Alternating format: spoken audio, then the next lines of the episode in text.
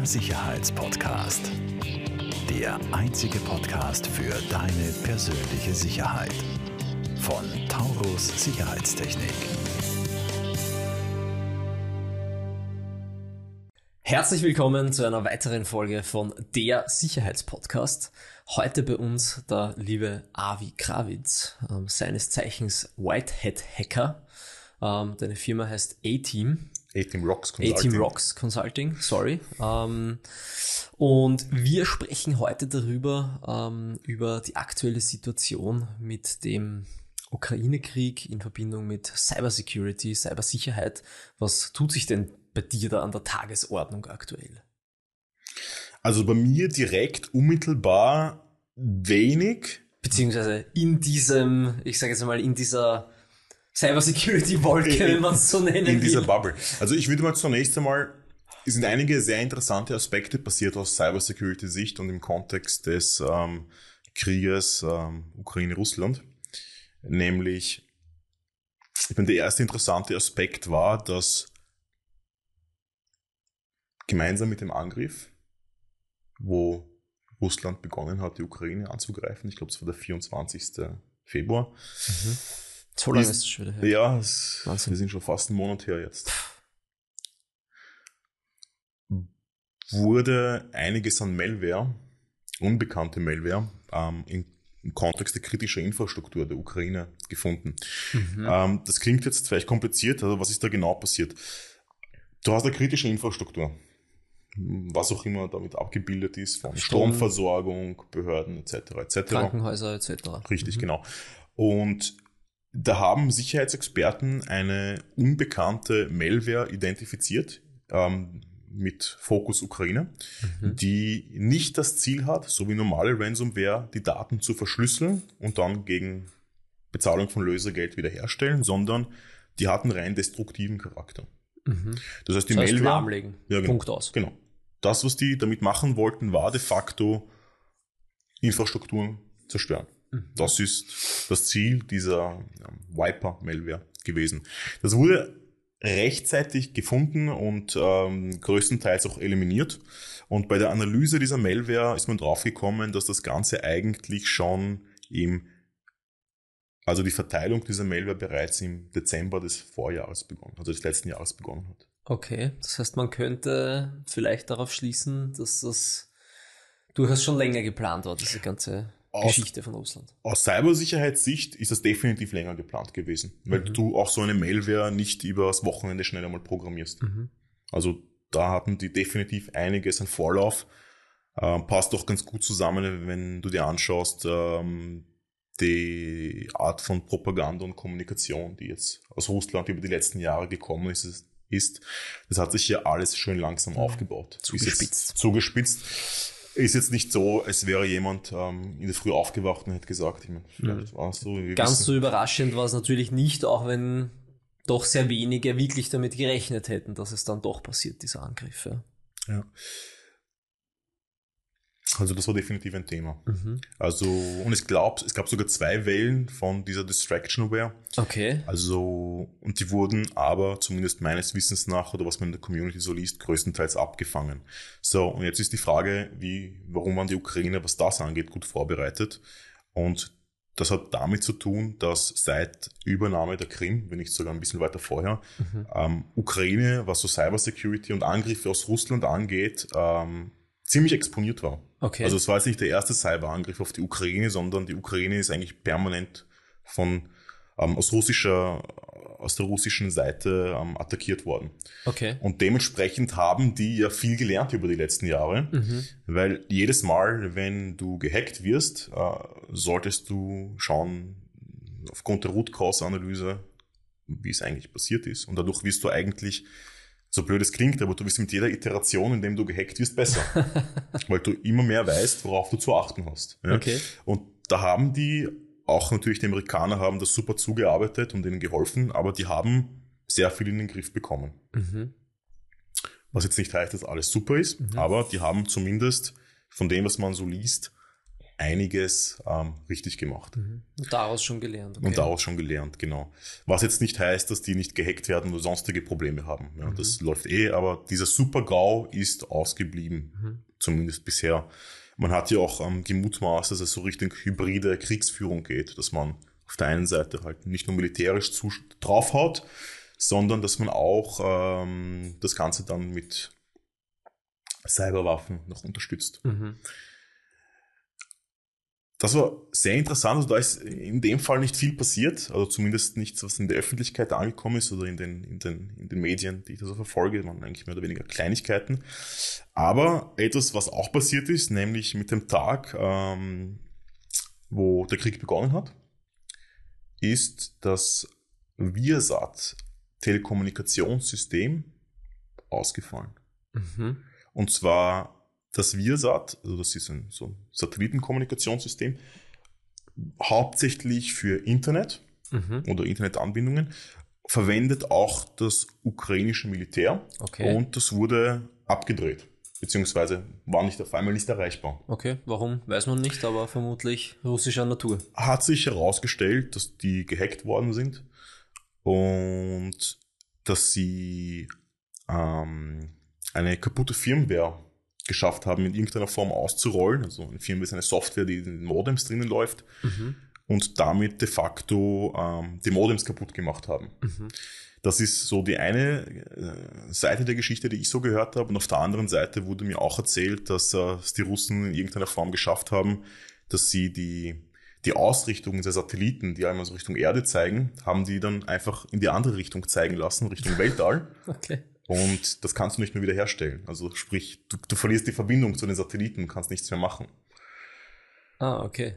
Das Was ist natürlich... In, genau, das ist blöd. Äh, hat jetzt noch einen weiteren Impact, nämlich es nicht nur, es, es hat nicht nur den, den Ukrainern in dieser Form jetzt geschadet, wobei ich glaube, dass es da relativ schnell Möglichkeiten gibt, wieder online zu kommen. Mhm hat noch einen anderen Nebeneffekt gehabt, nämlich mehrere tausend äh, Windkrafträder in Deutschland. Ich glaube, es sind 3000 oder so. Das ist ja was. Benutzen auch das Viasat. System. Okay. Und die konnten jetzt auf einmal nicht mehr mit den Satelliten sprechen und sind daher, ähm, die funktionieren noch, angeblich, und ähm, speisen noch weiterhin Strom, Strom ein, oder? aber die lassen sich nicht mehr warten oder fernwarten. Das okay. heißt, man kann sich aus der Ferne nicht mehr mhm. abdrehen, starten oder sonst in irgendeiner Form was mhm. damit tun. Wahnsinn. Und das ist höchst problematisch, weil sollte es da äh, zu Problemen kommen, haben wir alle Probleme. Mhm. Weil was die jetzt machen müssen, ist, dass sie theoretisch, und nicht nur theoretisch, sondern praktisch, sie müssen zu jedem einzelnen Windrad fahren und dort überall die Modems austauschen. Bei 3000 Stück, ne, das ist eine Aufgabe. Ja. Das dauert vielleicht ein bis zwei Tage. Definitiv, ja. also, Böse Zungen könnten ja meinen, dass das äh, auch äh, geplant war, wenn, äh, wenn die, wenn wir jetzt vom, dass wir dann noch mehr abhängig vom russischen Gas sind, wenn nicht einmal die deutsche Windkraft mehr ähm, funktioniert. Da haben wir definitiv ein Thema. Mhm. 3000 also, Windräder werden jetzt nicht alle sein, die es in Deutschland gibt. Es betrifft ja auch kritische Infrastruktur. Ich meine, wenn, wenn, wenn jetzt ähm, die Russen meinen, sie müssen jetzt dem sogenannten Westen oder Europa, ähm, nachdem sie ja gemeint haben, dass ähm, Russland Opfer eines wirtschaftlichen Blitzkriegs seitens des Westens geworden ist, können die jetzt genauso hergehen und äh, in Europa dementsprechend Dinge Schaden tun, die wir nicht machen, die wir mhm. nicht haben wollen. Ja? Mhm. Kritische Infrastruktur angreifen und hin und her. Und ich sehe es aus der eigenen Arbeit, weil wir arbeiten auch mit kritischer Infrastruktur zusammen und machen unsere Assessments. Wir sind nicht aufgestellt zu dem Thema. Mhm. Also wir sind absolut nicht aufgestellt in unserer Branche mhm.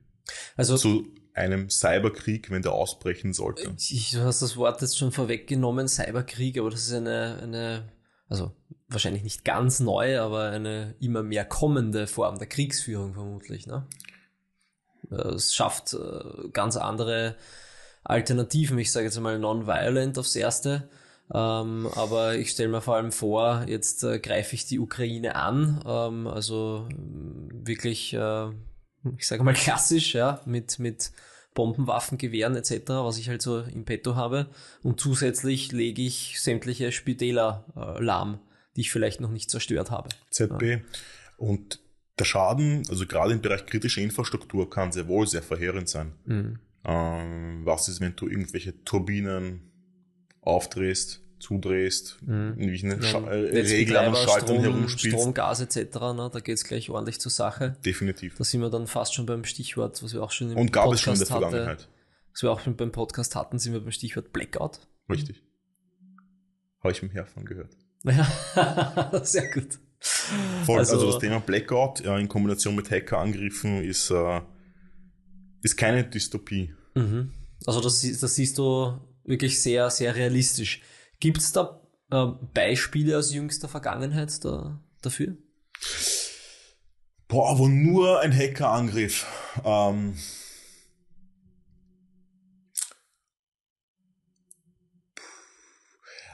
wo es dann tatsächlich auch zu einem Domino-Effekt gekommen ist, ist mir eigentlich kein Angriff bekannt in dieser Form. Zumindest noch nicht. Mhm. Aber du, du denkst, dass wir sowas durchaus bald haben könnten. Ja. Mhm. Sprich nichts sagst- dagegen. Weil ich erkläre dir auch warum. Und das ist, das ist eine Frage, die ich relativ oft gestellt bekomme von, von Menschen, ähm, die sich denken, oh, du bist doch ein Hacker, warum bist du nicht einfach in eine Bank rein und überweist dir die ganze Kohle? das, das, das höre ich wirklich oft, ja. Okay, willst du vielleicht morgen auch noch auf die Straße gehen oder ich weiß nicht. Das Thema ist ja eigentlich nicht irgendwo ein, also das, das irgendwo einbrechen ist ja relativ leicht. Mhm.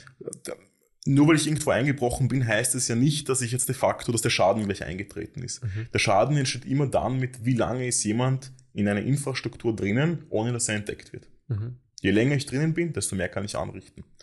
Jetzt im Kontext der Bank, ich habe keine Ahnung, wie eine Bank funktioniert. Mhm. Ich meine, ich könnte meine Frau fragen. In dem Fall, ja. Aber Richtig. in Theorie, ich habe keine Ahnung, wie eine Bank funktioniert. Mhm. Das heißt, ich, ich könnte ihm nicht einmal Geld hinweg überweisen oder sonst was tun, weil ich keine Ahnung habe, wie dieses komplexe Ding Bank funktioniert. Mhm. Und das betrifft jetzt nicht nur Banken, sondern es betrifft eigentlich jede größere oder komplexere Organisation. Mhm. Das heißt, ich müsste einmal lang genug Zeit drin verbringen, um herauszufinden, wie funktioniert das Teil eigentlich. Mhm. Wo richte ich wirklich den Schaden an? Richtig. Was muss ich ab- oder aufdrehen, dass... Genau. Und wenn ich da lang genug zuschauen würde, dann lerne ich über die internen Abläufe und die internen Prozesse und wie alles so zusammenhängt, lerne ich es kennen und dann kann ich dann natürlich auch dementsprechend agieren. Das heißt, eins der wichtigsten Ziele eines äh, nicht Whitehead-Hackers wie in deinem Fall, sondern ist es dann ein Blackhead-Hacker? Blackhead, okay. genau. äh, der Schlechtes im Schilde führt, ist im Grunde genommen ähm, möglichst lang in einem System unbemerkt drin zu bleiben. Ja, Mhm. kann man so sagen. Ich habe mich ja selber spezialisiert auf Wirtschafts- und Industriespionage Mhm. ähm, seit jetzt über zehn Jahren. Und da war es tatsächlich so, dass erstens einmal die Angreifer drinnen sind, ziemlich lange drinnen sind in Unternehmen. Mhm. Die kriegen es in der Regel oft gar nicht mit, weil woran merke ich, dass ein Schaden eingetroffen ist? Wenn jemand weiß, was er tut, merke ich es nämlich gar nicht. Merkst du es? Und wenn man es nicht übertreibt, also gerade wenn es darum geht, Informationen zu stehlen und mit denen halt zu arbeiten, Mhm. muss ich mal einen kausalen Zusammenhang feststellen zwischen Schaden und Hackerangriff. Das kriegen die meisten Unternehmen nicht hin. Mhm. Okay. Zurückzukommen auf äh, unsere Kriegsthematik mit Ukraine, ähm, Russland. Denkst du, dass da, das ist natürlich jetzt Kristallkugel äh, lesen, das ist mir klar, ähm, aber was ist deine Meinung? Wird äh, die, die wird Hacking, Hackerangriffe, ähm, wird das noch eine wesentliche Rolle spielen im, im, im Krieg? Und vielleicht, wenn nicht in diesem Krieg, dann in folgenden? Definitiv, es spielt jetzt die ganze Zeit schon mit. Und wir, wir haben noch nicht mal begonnen, über den Konflikt zu reden und was sich da im Cyberraum tu, tut. Das war jetzt nur ein, ein kleiner äh, First Assessment. das war mal, ja, dass du mal eine Idee davon bekommst, was es da so gibt. Aber es passiert so viel mehr. Ähm, auch auf die andere Seite, also Richtung Russland und was dort alles gehackt wird. Also, pff, was ich gerade so in den Foren so mitbekomme, wird Russland so ziemlich alles, was nicht Nied- und nagelfest nicht und ist nagelfest ist, im gehackt. Äh, aber was ich so mitbekommen habe, weniger, um die Dinge jetzt kaputt zu machen, gibt's natürlich auch. Habe Mhm. auch Angriffe verfolgt, wo ähm, kritische Infrastrukturen in Russland ähm, gehackt worden sind und dann irgendwelche Ventile aufgedreht worden sind. Und Mhm. aber das haben es dann eh alles noch, glaube ich, in den Griff bekommen. Ähm, was wir sehr stark jetzt ähm, sehen im Kontext von Russland ist, dass einfach alles gehackt wird, was gehackt werden kann, Daten abgezogen werden und diese veröffentlicht werden. Mhm. Okay. Zwecks Russland hat, vertritt halt diese Meinung und die Wahrheit ist eigentlich das, was dahinter so passiert. Okay. Und das Also wird halt so Aufdeckung ähm, und, und lahmlegen. so vielleicht Richtung im dieser Form. Sinne. Aber ich zweifle wirklich, ob das ähm, kurzfristig irgendwas bringt. Mhm. Wahrscheinlich nicht. Russland behauptet ja auch Mittel zu haben, wo sie das Internet abtrennen können von der ganzen Welt. Mhm. So eine Great Firewall, China-Style. Ähm, sie haben es bis jetzt nur so getestet, ganz kurz, ob es funktioniert, aber man munkelt so, dass das eigentlich nur so eine halb funktionierende Geschichte ist. Mhm. Stelle ich mir auch sehr schwierig vor, ein ganzes Land abzutrennen ähm, aus seinem Internet. Ich meine, kam, kam das äh, China zum Beispiel, wenn wir jetzt mit dem Thema sind, wirklich vollends? Ich glaube, China ist da um vieles weiter als Russland, Mhm. Weil China das schon viele Jahre mehr tut. Mhm. Aber das, ich stelle mir das, eine, das wie eine sehr, sehr kleinteilige Geschichte vor. Ja. Ist, äh, Es ist in der Tat eine sehr komplexe Geschichte, wie man sowas macht. mhm.